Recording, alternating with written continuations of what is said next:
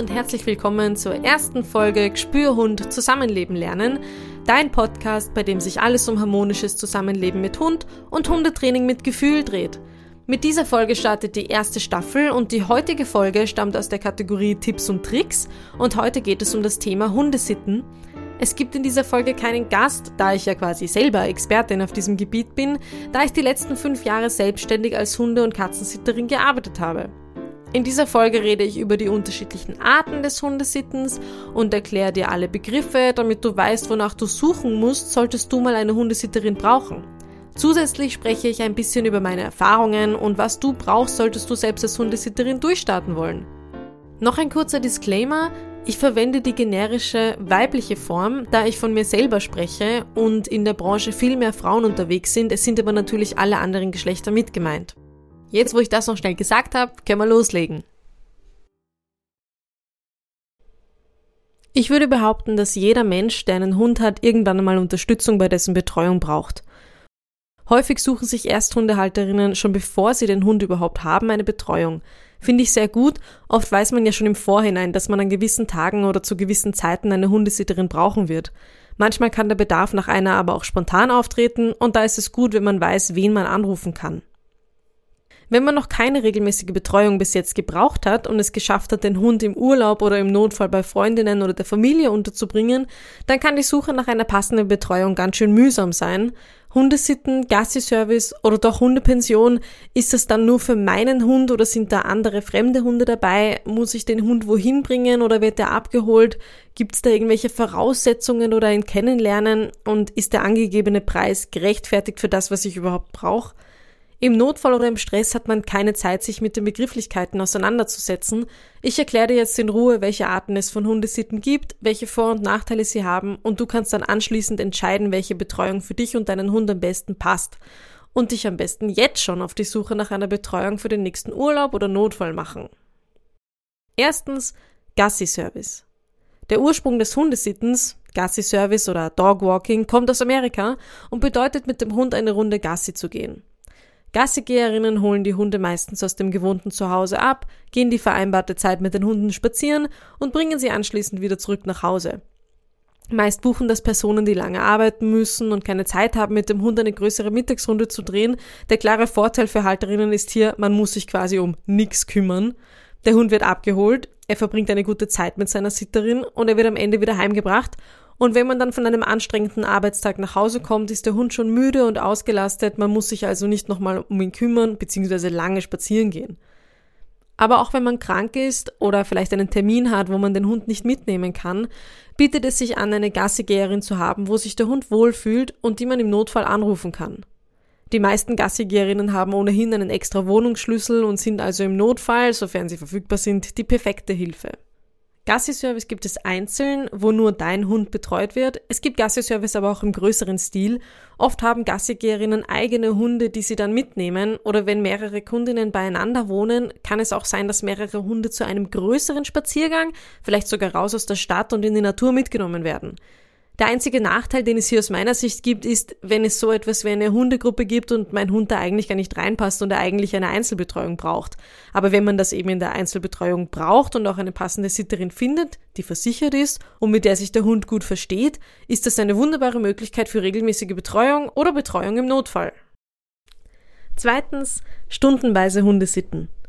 Die Sitterin kommt zu dir nach Hause, geht vielleicht mit dem Hund spazieren und verbringt dann noch ein paar Stunden mit ihm. Perfekt geeignet für Hunde, die nicht alleine bleiben können oder es gerade lernen müssen.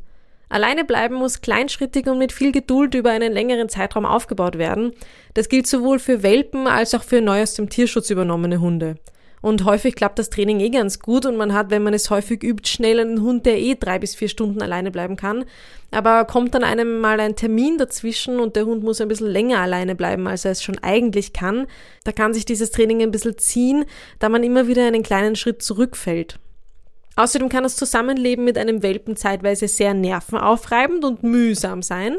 Und da ist es eine große Entlastung, wenn man mal jemanden hat, der einen Abend auf den Hund aufpasst, sodass man mal wieder was ohne Hund unternehmen kann. Aber auch wenn der Hund krank ist oder eine Verletzung hat, möchte man vielleicht jemanden haben, der rund um die Uhr bei ihm sein kann. Der Vorteil ist hier, wie beim Gassi-Service, dass jemand zu einem ins Haus kommt und man sich sonst um nichts anderes kümmern braucht. Herrscht eine freundliche Basis zwischen allen Beteiligten, also Mensch und Hund, ist eine gute Hundesitterin eine wirkliche Bereicherung für die ganze Familie. Der einzige Nachteil ist hier vielleicht, dass diese Art der Betreuung etwas teurer ist. Bei einer Hundetagesstätte zum Beispiel, das gehen wir jetzt gleich als nächstes durch, da gibt's häufig Tagespauschalen, das ist bei Hundesitterinnen eigentlich nicht üblich, die werden eher nach Stunden bezahlt, was ich aber auch nur fair finde, weil schließlich ist das eine sehr intensive und persönliche Betreuung. Drittens, Hundetagesstätte. Bei einer Hundetagesstätte werden die Hunde zu einem gewissen Zeitpunkt in der Früh von den Besitzerinnen hingebracht und am Abend oder zu einem anderen vereinbarten Zeitpunkt wieder abgeholt. Meistens sind diese von Montag bis Freitag in Betrieb und bieten keine Übernachtung an, es ist also wirklich nur eine Tagesbetreuung vorgesehen. Manche von diesen Hundetagesstätten oder Hundekindergärten bieten auch einen Abhol- und Bringservice für den Hund an. Normalerweise muss man den Hund aber selbst bringen und bei Abhol- und Bringservice fällt natürlich eine extra Gebühr an. Um in einer Hundetagesstätte überhaupt einen Platz zu bekommen, muss der Hund oft einige Voraussetzungen erfüllen. Er muss natürlich verträglich mit anderen Hunden sein und sich in deren Gegenwart wohlfühlen, braucht regelmäßige Gesundheitschecks, ab und zu spielt der Status, also ob der Hund kastriert ist oder nicht, eine Rolle und er muss in die bestehende Gruppe passen. Sowohl von der Größe und dem Alter, aber auch vom Temperament her. Im Vorhinein ist es oft gar nicht so leicht zu beurteilen. Meist gibt es daher einen oder mehrere äh, Probetage, wo die Leitung der Tagesstätte schaut, ob der Hund in die bestehende Gruppe passt. Es kann natürlich sein, dass der Hund nicht aufgenommen wird und diese Entscheidung ist auch zu akzeptieren, aber vor allem zu respektieren. Die Leiterinnen von so einer Hundetagesstätte haben echt meinen größten Respekt, weil ich weiß aus eigener Erfahrung, wie es ist, wenn man auf einen fremden Hund aufpasst und wie viel Verantwortung und Stress damit teilweise verbunden ist. Und wenn man jetzt auf mehrere fremde Hunde aufpasst, dann muss man wirklich einfühlsam, ruhig, souverän sein und sicher auftreten. Man muss die Hundesprache perfekt kennen, um darauf zu achten, dass sich alle Hunde in der Gruppe zu jeder Zeit wohlfühlen. Die Leiterinnen von solchen Hundetagesstätten haben meiner Meinung nach oft eigentlich dann schon Trainerinnenpotenzial. Einige bieten Training auch nebenbei an, weil man muss einfach wirklich genau wissen, was man tut, damit die Gruppe ruhig ist und damit die Hunde eben sich entspannen können. Wie merkt man das, dass der Hund entspannt ist oder war in der Tagesbetreuung? Er soll, wenn er zu Hause ist, entspannt, müde, aber glücklich sein. Kommen die Hunde aber aufgekratzt oder hyper nach Hause und kommen dann schlecht zur Ruhe und sind dann immer noch so gestresst oder einfach man hat das Gefühl, die sind so ein bisschen drüber, dann kann das ein Zeichen dafür sein, dass in der Hundetagesstätte zu viel wild gespielt wird und nicht genau auf die Ruhezeiten geachtet wird. Das ist auch der größte Nachteil, den es bei Hundetagesstätten gibt. Sie muss wirklich sehr gut geführt sein, damit sich die Hunde eben wohlfühlen. Ein weiterer Nachteil ist, dass man den Hund oft selber hinbringen und abholen muss. Es ist also ein bisschen mehr Aufwand schon verbunden. Man hat nämlich pro Tag dann zusätzliche Wege zu gehen und ähm, die Einrichtungen haben dann oft fixe Zeiten, zu denen der Hund da sein muss und wieder abgeholt werden muss. Flexibilität ist hier also eher nicht gegeben. Das gilt eben auch für die Voraussetzungen, die der Hund erbringen muss, was aber ganz klar ist bei der Verantwortung, die diese Leiterinnen haben. Die klaren Vorteile allerdings sind, wenn die Tagesstätte gut geführt ist, dass eine Hundetagesstätte häufig viel günstiger ist als eine Hundesitterin, die zu einem nach Hause kommt. Sie bieten, wie ich schon vorhin gesagt habe, oft Pauschalen an für mehrere Tage die Woche zum Beispiel. Der Hund ist in Gesellschaft anderer Hunde, er lernt viel dazu ähm, zum Beispiel richtiges höfliches Spiel. Er wird mit allen möglichen Rassen und Größen von Hunden sozialisiert, also für Welpen ist das super. Und er lernt auch, dass er sich neben anderen Hunden entspannen kann. Wenn er also verträglich ist und die Gruppe gut geführt ist, dann ist das echt eine super Sache. Viertens, Hundepensionen. Das wird ein eher kürzerer Punkt, denn Hundepensionen sind ja quasi dasselbe wie Hundetagesstätten. Der einzige Unterschied ist, die Hunde bleiben bei einer Pension auch über Nacht oder auch über mehrere Tage. Die Vor- und Nachteile sind also dieselben wie in einer Hundetagesstätte. Wenn das gut gemacht und gut geführt ist, dann lernt der Hund wichtige Dinge fürs Leben und hat während dem Urlaub der Besitzerinnen selber eine gute Zeit. Es ist billiger als jemanden zu finden, der nach Hause kommt und Hundepensionen bieten öfter einen Abhol- und Bringservice an. Fühlt sich der Hund aber nicht wohl dort, ist die Hundegruppe nicht homogen zusammengestellt oder zu groß, dann kann diese Erfahrung auch negativ werden. Wie kann man sich so eine Hundepension vorstellen? Es gibt häufig eigene Zimmer für die Hunde, in denen sie während ihrer Betreuungszeit wohnen. Je nachdem, wie viele Hunde dort sind, kann die Betreuung von Menschen allerdings ein bisschen zu kurz kommen und die Hunde sind dadurch dann wieder ein bisschen gestresst. Aber kleine Hundepensionen mit Familienanschluss, die eine überschaubare Anzahl von Hunden aufnehmen, ähm, finde ich eigentlich sehr super. Es kann gut sein, dass der Hund dort einen Hundekumpel oder Freunde findet und dann ist es wirklich toll, wenn man länger auf Urlaub fährt und den Hund dorthin bringen kann. Allzu lange würde ich den Aufenthalt in einer Hundepension aber nicht empfehlen. Zwei Wochen sind da wirklich das absolute Maximum. Diese zwei Optionen waren jetzt hauptsächlich an Hundehalterinnen gerichtet, die Hunde haben, die verträglich mit Artgenossen sind und ein relativ sicheres Wesen und Auftreten haben. Was mache ich jetzt aber, wenn ich einen unsicheren oder ängstlichen Hund habe, der sich mit Artgenossen nicht verträgt und in fremder Umgebung schnell gestresst oder überfordert ist? Da gibt's dann noch den fünften Punkt und zwar die Urlaubsbetreuung bei den Besitzerinnen zu Hause. Bei dieser Variante zieht die Hundesitterin zu den Besitzerinnen, also zu dir nach Hause ein. So lange, wie du eben auf Urlaub bist. Das ist natürlich die kostspieligste, aber auch die luxuriöseste Variante mit einigen Vorteilen. Der Hund muss nirgendwo hingebracht oder abgeholt werden, er bleibt in seiner gewohnten Umgebung und ist daher viel entspannter. Er wird alleine, also ohne andere Hunde betreut und er hat durchgehend menschlichen Kontakt. Manche Hundesitterinnen bieten zum Beispiel an, dass sie durchgehend beim Hund bleiben und vielleicht nur mal zum Einkaufen den kurz alleine lassen, aber sonst ist er wirklich die ganze Zeit betreut. Ich habe zum Beispiel diese Form des Hundesittens angeboten und kann nur aus meiner Erfahrung sagen, dass das die beste und stressfreiste Variante für die Hunde und die Menschen ist, weil durch tägliche Berichte wussten die Hundebesitzerinnen immer, wie es dem Hund gerade geht. Es ist immer jemand im Haus, der irgendwie schaut, dass da niemand einbricht, während man auf Urlaub ist. Die Pflanzen oder die Post wird in dieser Zeit vielleicht auch noch versorgt. Und bei unverträglichen, ängstlichen, besonders alten oder womöglich kranken Hunden, die schon regelmäßige Medikamente brauchen, können sich die Menschen im Urlaub viel besser entspannen, da sie wissen, dass der Hund gut betreut ist. Die Voraussetzung dafür ist natürlich, dass man eine gute Hundesitterin findet, der man auch 100% vertrauen kann. Schließlich lässt man ja diese Person alleine in sein Zuhause und überlässt ihr das gesamte Hab und Gut zusätzlich zu dem Hund, bis man wieder da ist. Der Hund muss sich natürlich auch mit dem Ersatzmenschen verstehen. Das ist in diesem Fall natürlich besonders wichtig, weil ja die Betreuung so eng und intensiv stattfindet. Der einzige Nachteil, den es bei dieser Art der Betreuung gibt, sind natürlich die Kosten. Es kostet natürlich einiges, wenn die Hundesitterin für die Zeit deines Urlaubs in ihrem eigenen Zuhause alles stehen und liegen lässt, damit sie für dich und deinen Hund eine gute Betreuung bieten kann. Bei einigen Kundinnen von mir haben sich dann doch immer eine Freundin oder ein Familienmitglied gefunden, wo der Hund ein paar Tage, aber eben nicht den gesamten Urlaubszeitraum bleiben kann. Vielleicht ist also dann die Aufteilung der Betreuung ein guter Weg für jemanden, dem die alleinige Urlaubsbetreuung zu Hause zu teuer ist.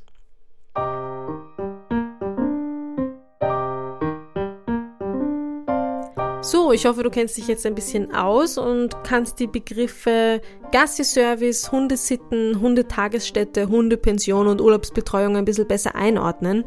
Welche Betreuungsform nutzt du bereits oder welche wäre die idealste Form für dich und deinen Hund? Lass es mich auf Social Media unter dem Beitrag zu dieser Folge gerne wissen. Zum Schluss möchte ich jetzt gerne noch darauf eingehen, welche Voraussetzungen eine gute Betreuung meiner Meinung nach mitbringen muss. Diese Empfehlungen oder Tipps können dir dabei helfen, in Zukunft eine passende Hundesitterin oder Tagesstätte oder was auch immer du brauchst zu finden. Wenn du dir selber schon mal überlegt hast, als Hundesitterin zu arbeiten, ist dieser Teil der Folge auf jeden Fall auch für dich, weil jetzt hörst du ja gleich, welche Dinge meiner Meinung nach bei der Betreuung von Hunden ein absolutes Muss sind.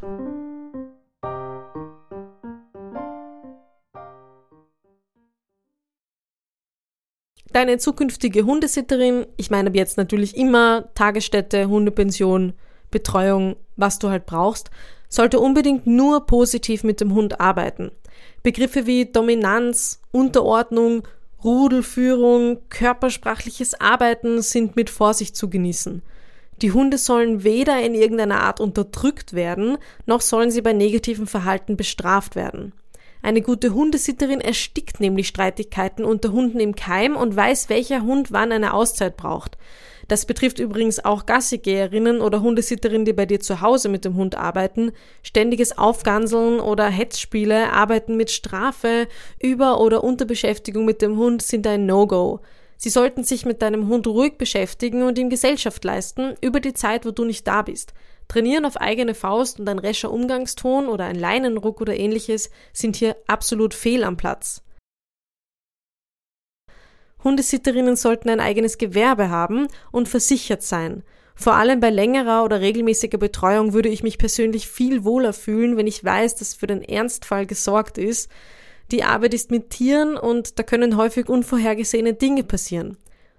Die Arbeit ist ja nicht nur mit Tieren, die Hundesitterinnen kommen ja oft zu dir nach Hause oder haben zum Beispiel einen Ersatzschlüssel von dir. Bei Hundepensionen oder Tagesstätten, also Personen, die nicht zu dir nach Hause kommen, ist das in den allermeisten Fällen aber ohnehin kein Thema, die sind eh meistens angemeldet und versichert. Bei der Suche nach einer guten Hundesitterin würde ich mich auf Bewertungen im Internet oder Mundpropaganda verlassen, vor allem wenn du Kolleginnen hast oder Freundinnen, wo die Hunde dort schon betreut werden. Hast du also bereits selber eine gute Hundesitterin, der du vertraust, empfehle sie unbedingt weiter oder schreibe eine schriftliche Bewertung. Diese kann sie dann in Zukunft auf ihre Website geben und hilft ungemein bei der Suche nach neuen Kundinnen. Apropos Website, je seriöser der Auftritt, desto besser. Das kann sowohl im Internet als auch offline sein. Also im Internet mit einer eigenen Website oder auf Social Media und offline zum Beispiel in Form eines Flyers. Das ist ein wirklich wichtiger Tipp für zukünftige Hundesitterinnen. Es ist ganz wichtig, klar in dem zu sein, was man anbietet. Wenn dort nur sowas steht wie Hundesitten für alle Hunde, dann kann man sich nicht viel darunter vorstellen. Kernpunkte der Betreuung, also ob der Hund einzeln oder mit anderen betreut wird, der Ort der Betreuung, bei den Besitzerinnen zu Hause oder in eigenen Räumlichkeiten, davon natürlich abhängig Abhol- und Bringservice, sind alles Dinge, die auf den ersten Blick zu sehen sein müssen. Egal, ob man sich eben mit einer eigenen Website oder eben Social Media oder auch mit ähm, Flyern, die man vielleicht bei Tierärztinnen oder Geschäften für Hundezubehör oder auch im Tierheim auslegt. Je mehr klare Infos auf einen Blick gegeben sind, desto besser. Ich habe so häufig Anrufe bekommen, ob ich eine Hundepension habe und ob ich noch Hunde aufnehmen kann, obwohl ich überall geschrieben habe, dass ich Betreuung bei den Besitzerinnen zu Hause anbiete. Also ich kann mir gar nicht vorstellen, wie viele Telefonate ich bekommen hätte, wenn ich einfach nur geschrieben hätte Urlaubsbetreuung oder Hundebetreuung. Das ist natürlich auch eine Zeitfrage. Erstens stiehlt es mir viel Zeit und zweitens stiehlt es den potenziellen zukünftigen Kundinnen Zeit, die dann fünf verschiedene Telefonnummern anrufen müssen, weil sie nicht genau wissen, wer jetzt was anbietet. Wenn das für dich nach einer sehr guten Idee klingt, dieses ganze Hundesitten, aber du eigentlich wenig Erfahrung damit hast, dann kannst du ja eine Ausbildung zur Tiersitterin machen. Der Verein Tiere als Therapie bietet zum Beispiel einen solchen Lehrgang an. Ich selbst bin Teil der Vortragenden und kann diese Ausbildung sehr empfehlen. Es geht dabei nicht nur ums Hundesitten, sondern um Sitten unterschiedlicher Tiere, also Katzen oder Exoten sind auch dabei. Alle Infos dazu findest du natürlich in den Show Notes. Ich finde es super, dass es solche Ausbildungen mittlerweile gibt, weil der Bedarf nach Hundesitterinnen oder generell Tiersitterinnen sehr groß ist. Wenn du also schon länger mit diesem Gedanken spielst und das gerne anbieten willst, dann kann ich dir das wirklich nur ans Herz legen. Bei der Ausbildung knüpfst du natürlich weitere Kontakte neben dem, was du alles lernst. Du lernst nämlich nicht nur, wie man mit den Hunden richtig gut umgeht, sondern du musst natürlich auch mit den Menschen gut umgehen können. Und da komme ich jetzt zu meinem nächsten Punkt, nämlich Hundesitterinnen müssen einige, ich sage jetzt mal, menschliche Voraussetzungen mitbringen. Ein gepflegtes und freundliches Auftreten sind selbstverständlich, aber du musst auch kommunikativ und sozial sein. Die Komponente Mensch lässt sich nämlich bei Haustieren nie wegdenken, also reicht es nicht, wenn du nur gut mit Hunden umgehen kannst. Die Menschen sollen sich auch wohlfühlen, wenn sie dir ihre Lieblinge anvertrauen. Die zwei wichtigsten Punkte sind aber Pünktlichkeit und Verlässlichkeit und das ist wirklich ganz wichtig. Pünktlich zu ausgemachten Terminen zu erscheinen, ist gerade beim Hundesitten ein Muss. Schließlich vertraut der Mensch ja darauf, dass sich jemand zur vereinbarten Zeit um seinen Hund kümmert. Hand in Hand geht damit natürlich die Verlässlichkeit. Ich habe jetzt schon teilweise Buchungen, die eigentlich erst in einem halben Jahr sind. Bei mir im Freundeskreis oder in der Familie wird meistens auch nach meinem Terminkalender geplant. Ich kann nämlich meistens schon im Vorhinein sagen, was ich in einem halben oder in einem Jahr machen werde. Mir war das nämlich aber ganz wichtig, dass ich meinen Kundinnen diese Sicherheit bieten konnte. Es nutzt nämlich wirklich niemandem etwas, wenn ich zuerst einen Job zusage und kurzfristig dann doch absagen muss, weil mir irgendwas dazwischen gekommen ist. Ich meine, ich sage schon immer den Kundinnen, dass sie bitte ein Backup für Notfälle haben sollen. Ich kann ja auch krank werden oder einen Unfall haben, aber diese Backups sind eben wirklich nur für Notfälle gedacht. Schließlich sollte jede Hundesitterin, Tagesstätte, Pension, was auch immer, immer einem Erstgespräch oder einem Ersttermin zustimmen. Es muss natürlich zuerst geschaut werden, ob sich der Hund gut mit der Person versteht, aber auch die Menschen müssen einander vertrauen können. Sowohl die Sitterin muss den Menschen vertrauen können, dass ihr alle Informationen gesagt werden, damit sie zum Beispiel weiß, ob der Hund ein Problem mit anderen Hunden oder zum Beispiel Kindern hat. Also muss das Vertrauen bestehen, dass der Mensch auch ehrlich dem gegenüber ist. Umgekehrt muss natürlich auch der jeweilige Hundehalter oder die Halterin der Hundesitterin vertrauen können bei dem, was sie tut. Schließlich lassen die Halterinnen die Hunde ja mit dieser Person alleine. Bei einem Erstgespräch kann man sich dann erstmal ein bisschen ja beschnuppern auf allen Seiten und herausfinden, ob die Sympathie auf allen Seiten passt. Wenn das jemand nicht anbietet und sagt, ich hole den Hund gleich, das ist überhaupt kein Problem, vor allem wenn andere Hunde involviert sind, weil das zum Beispiel eine Betreuung mit mehreren Hunden ist, würde ich auf jeden Fall davon abraten.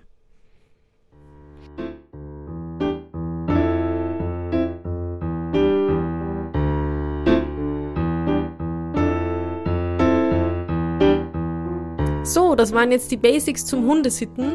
Ich hoffe, für dich ist das Thema jetzt ein bisschen klarer und wenn du eine Hundesitterin brauchst, weißt du jetzt hoffentlich, worauf du achten solltest.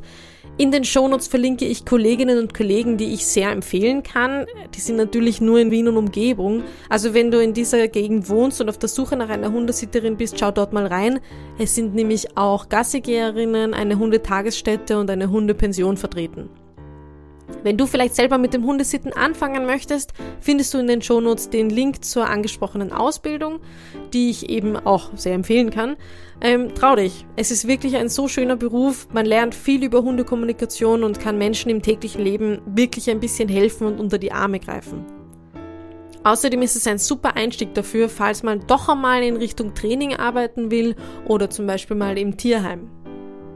Hast du schon eine Hundesitterin oder willst du als Hundesitterin durchstarten? Wie sind deine Erfahrungen mit Hundepension, Urlaubsbetreuung und Co? Lass es mich in den Kommentaren zu diesem Beitrag auf Instagram oder Facebook unter Lilithrost Spürhund wissen. Sag mir natürlich auch, wie dir diese erste Folge gefallen hat. Nächstes Mal gibt's dann schon die Folge aus der Kategorie Hundetraining und dazu habe ich auch einen Gast eingeladen. Schalt also nächstes Mal unbedingt auch wieder ein und abonniere diesen Podcast entweder auf Spotify oder auf Apple Podcast oder folg mir eben auf Social Media, damit du früh genug erfährst, wann eine neue Folge rauskommt. Danke dir fürs Zuhören, bis zum nächsten Mal, wir hören uns.